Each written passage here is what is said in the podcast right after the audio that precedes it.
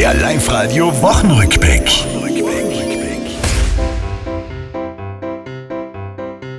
Im Osten Lockdown 4, bei uns bald Maskenpflicht im Freien. Und Innsbrucks Bürgermeister Willi bittet zu verzeihen, dass er die Abstandsregel brach. Es ist ihm bicken blieben. Ich dachte, Willi kennt sich aus. Ich weiß das alles schon, Fräulein, weil ich bin ja zweimal sitzen geblieben, ja.